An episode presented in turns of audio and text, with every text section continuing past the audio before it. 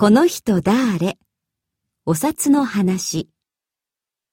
作近藤益子。松田みどり。小田雅子。監修日本語多読研究会。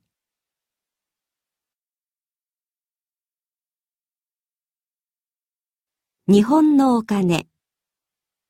日本には千円、二千円、五千円、一万円のお札、紙のお金があります。日本のお札を作る技術は大変進んでいます。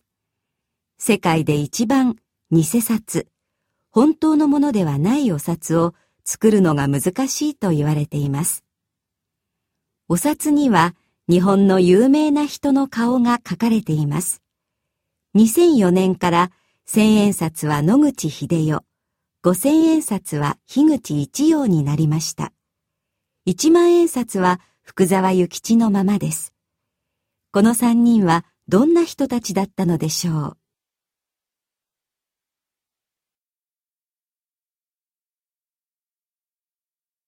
野口秀代1876年から1928年野口秀代は有名な医学者です。秀代は福島県で生まれました。家は大変貧乏でした。秀代の父は遠くの町で働いていました。お酒を飲んですぐお金を使ってしまうので、秀代の家にはいつもお金がありませんでした。母が一生懸命働きましたが、生活は良くなりませんでした。秀代は一歳半の時、家のいろりの中に落ちて、左手の五本の指が開かなくなりました。子供の頃、友達がその手を見て笑いました。しかし、秀代はそれに負けないで頑張って勉強しました。学校の成績はいつも一番でした。お金持ちの子供は小学校が終わると高等小学校に4年間行きます。秀夫も行きたいと思いましたが、お金がありませんでした。高等小学校の小林栄先生は、秀夫が頭のいい子供なので、秀夫のためにお金を出してくれました。秀夫は高等小学校に行くことができました。小林先生は、この時からずっと秀夫を助けました。高等小学校4年の時、秀夫は左手の手術を受けました。開かない左手の指の間を切りました。指が少し動くようになりました。手術のお金は校長先生、他の先生たち、それに友達も出してくれました。この時、秀夫は医者になりたいと思いました。でも、お金がない秀夫は大学に行けないので、自分で勉強して医者になろうと思いました。高等小学校が終わると、秀夫は手の手術をした渡辺先生の病院で手伝いをしながら勉強しました。友達が遊んでいる時も、いつも医学や外国語の本を読んでいました。三年後、秀夫は東京へ行きました。医者になる試験を受けるためです。医者になるためには、2回の試験に合格しなければなりません。1ヶ月後、1回目の試験に合格しました。次の年、2回目の試験に合格しました。秀夫は、二十歳という若さで医者になったのです。このように、秀夫はとても頭のいい人でしたが、少し変わったところがありました。お金があると、すぐ酒や遊びに使ってしまいました。そして、風呂にあまり入らないで、いつも汚れた着物を着ていました。頭が良くて、立派な秀夫の話ばかりが有名ですが、秀夫にはこんなところもあったのです。秀夫は医者になった後も、もっと勉強したいと思って、その後、順天堂医院や伝染病研究所で働きました。しかし、他の医者のように自分がしたいように研究することができませんでした。なぜなら、秀夫は大学を出ていなかったからです。この頃、秀夫は細菌、人を病気にするとても小さい生物の研究が大切だと考えていたので、アメリカの大学で研究しようと思いました。アメリカへ行くことが決まった時、いろいろな人からお金をもらいました。しかし、そのお金も出発する前にいつものように使ってしまいました。小林先生などにまた助けてもらって、やっと出発できたのです。1900年、24歳の秀夫はアメリカへ行きました。外国で勉強する日本人はあまりいなかった頃のことです。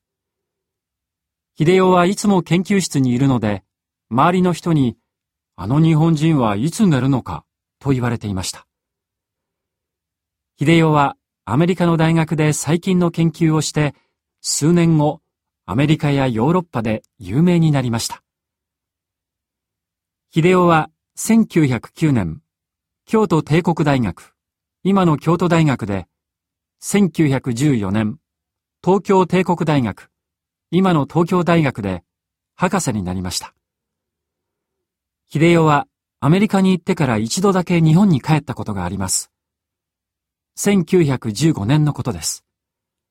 母から手紙が来たからです。母は学校で勉強したことがありませんでした。近くの人から習ったひらがなやカタカナを思い出しながら一生懸命書いたのでしょう。子供が書いたような手紙でした。早く来てくだされ。早く来てくだされ。早く帰ってきてください。と何度も書いてありました。一日も早く秀夫に会いたいという母の気持ちがよくわかります。秀夫は母と10年以上も会っていませんでした。秀夫は日本に帰りました。しかし、忙しい秀夫は2ヶ月しか日本にいられませんでした。それから3年後、母は死にました。その頃、南アメリカでたくさんの人が黄熱病で死にました。黄熱病というのは、体が黄色くなり、高い熱が出る病気です。秀夫は黄熱病を調べに南アメリカへ行きました。その後、西アフリカでも黄熱病で人がたくさん死にました。秀夫は黄熱病をもっと調べたいと思って、西アフリカのアクラ、ガーナの町へ行きました。南アメリカでも西アフリカでも、秀夫は病気の人のために一生懸命働きました。しかし、51歳の時、秀夫も黄熱病になって死んでしまいました。世界中の人が秀夫の死を悲しく思いました。秀夫の墓はニューヨークにあります。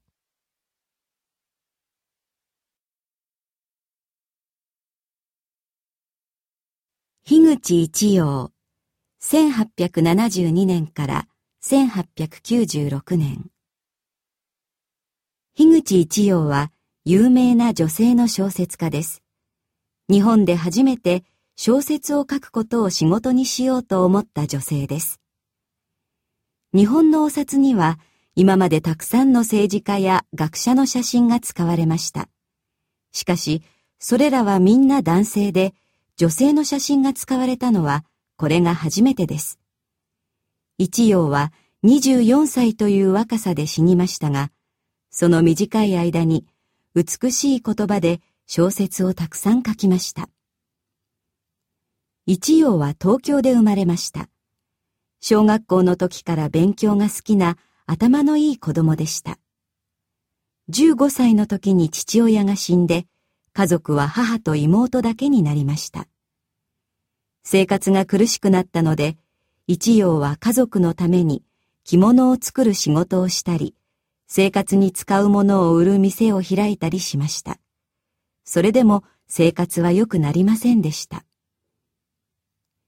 一葉は子供の頃から短歌、日本の31文字の詩の勉強を続けていました。二十歳の頃、短歌の先生が一葉に中来東水という小説家を紹介しました。この人が一葉の小説の先生になりました。では、今でもたくさんの人に読まれている有名な小説を3つ紹介しましょう。竹比べは初恋の話です。緑は11歳の女の子。新女は13歳の男の子。二人は毎日友達と一緒に遊んでいました。ある日、他の子供から二人は恋していると言われます。それから二人は恥ずかしくて一緒に遊ぶことができなくなってしまいます。その後、芸者になる緑と寺に入って僧になる神女。二人の初恋が美しく書かれています。濁り絵は織木という女の話です。織木は体を売って生活する女でした。玄七という男が織木を好きになり、織木のいる店に来るようになりました。しかし、玄七には妻と子供がいます。この話は、織木と玄七の死で終わります。十三夜は、お関という女の話です。お関は子供を置いたまま、夫の家を出ました。両親の家へ行きますが、父に帰れと言われます。そして帰るとき、初恋の人に会うのです。夫の家へ帰るまでの一日を書いています。どの小説にも自分で自分の人生を選ぶことができない女の悲しい気持ちが書かれています。一葉はいろいろな雑誌に次々に小説を書きましたが、生活は苦しかったようです。貧乏で体も弱く、結婚もしませんでした。小説の先生だった中来東水と恋をしたとも言われています。しかし、本当のことはわかりません。一葉が小説を書いたのは、二十歳から死ぬまでの4年間だけです。一葉の人生は本当に短いものでしたが、その小説はいつまでもたくさんの人に読み続けられるでしょう。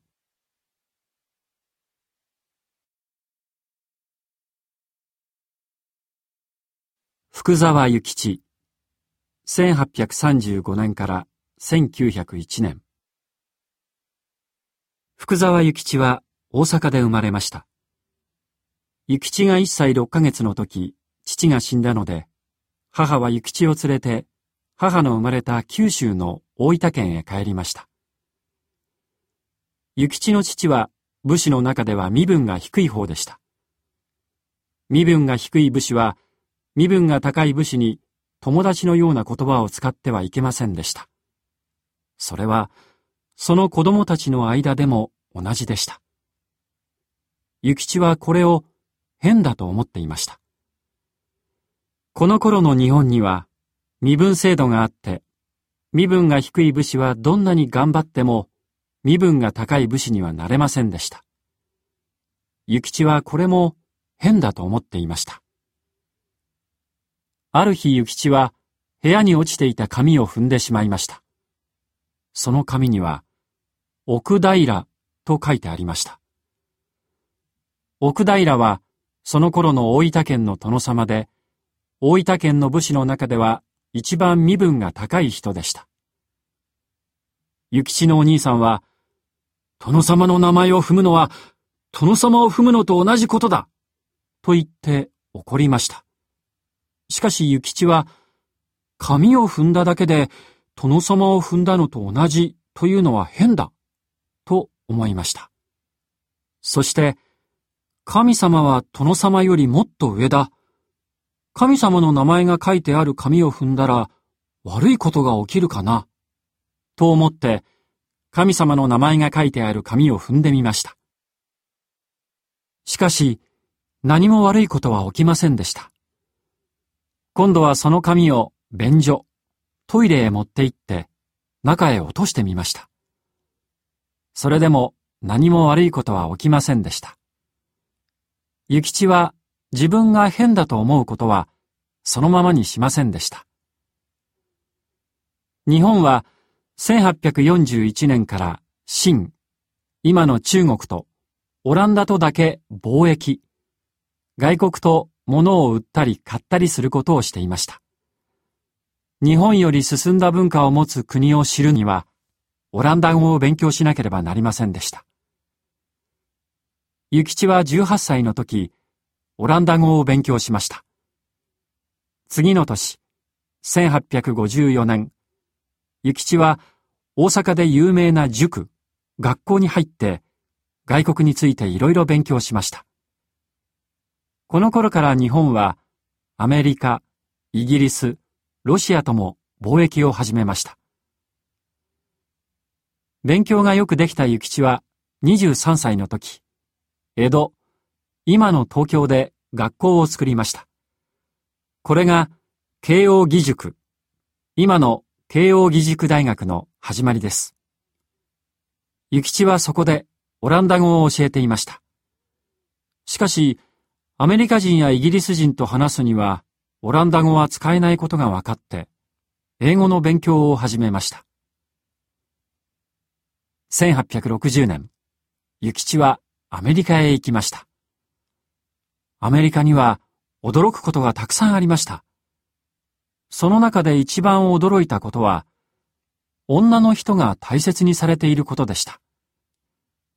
この頃の日本は、男尊女卑といって、女は男より下だと考えられていました。何年か後、諭吉は、男も女も同じなのだということを本に書きました。4人の男の子と5人の女の子の父親になった諭吉は、女の子も男の子と同じように大切にしました。1861年、諭吉は今度はヨーロッパへ行きました。この旅行では、病院や銀行などを見て、日本にない新しくて進んだやり方を勉強してきました。諭吉は、日本がアメリカやヨーロッパよりずっと遅れていることを知りました。その頃の日本は多くの人が尊王攘夷という考え方をしていました。天皇を大切にして外国の文化や外国人を日本に入れないという考え方です。しかし、諭吉は上位は遅れた考え方だと思いました。諭吉は早く日本をアメリカやヨーロッパのような進んだ国にしたいと思いました。1866年、諭吉は西洋事情という本を書いて、その中で自分が見てきたヨーロッパやアメリカのことを紹介しました。上の絵はその本の中の絵です。何の絵でしょう？右の絵には地球が書いてあります。地球の上に立っているのが電柱です。その上を走っているのが手紙を運ぶ人です。外国の塔、気球、汽車、汽船が見えます。左の絵には、司会、一家、五族、兄弟と書いてあります。いろいろな国の人たちの顔が描かれています。150年以上も前の日本人は、この本で外国のことを初めて知って大変驚きました。1868年、日本は大きく変わりました。江戸時代、1603年から1868年から明治時代、1868年から1912年に変わって武士の時代は終わりました。そして、いろいろな国の人や文化が入ってくるようになりました。諭吉は日本はまだまだ遅れている。日本人はもっと学問、勉強をしなければならない、と思いました。そして、1872年に、学問のすすめという本を書きました。この本の初めに、天は人の上に人を作らず、人の下に人を作らず、という言葉があります。諭吉は、人間には上も下もない。男も女も同じだ。と教えたかったのです。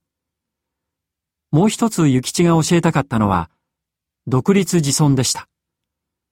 独立というのは、自分で考えて決める力と、一人で生活できる力を持つということです。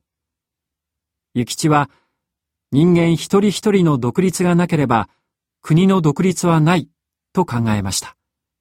そして、そのための勉強をしなければならないと書きました。この学問のすすめは340万冊も売れました。これは、その頃の日本人の10人に1人が読んだことになります。その後も諭吉は、慶応義塾で学生たちに学問の大切さを教え続けました。